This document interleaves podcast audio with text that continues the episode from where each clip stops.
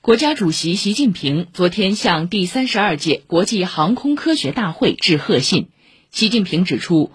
当今世界正经历深刻的科技革命和产业变革航空科技面临前所未有的发展机遇开展全球航空科技合作十分必要大有前途。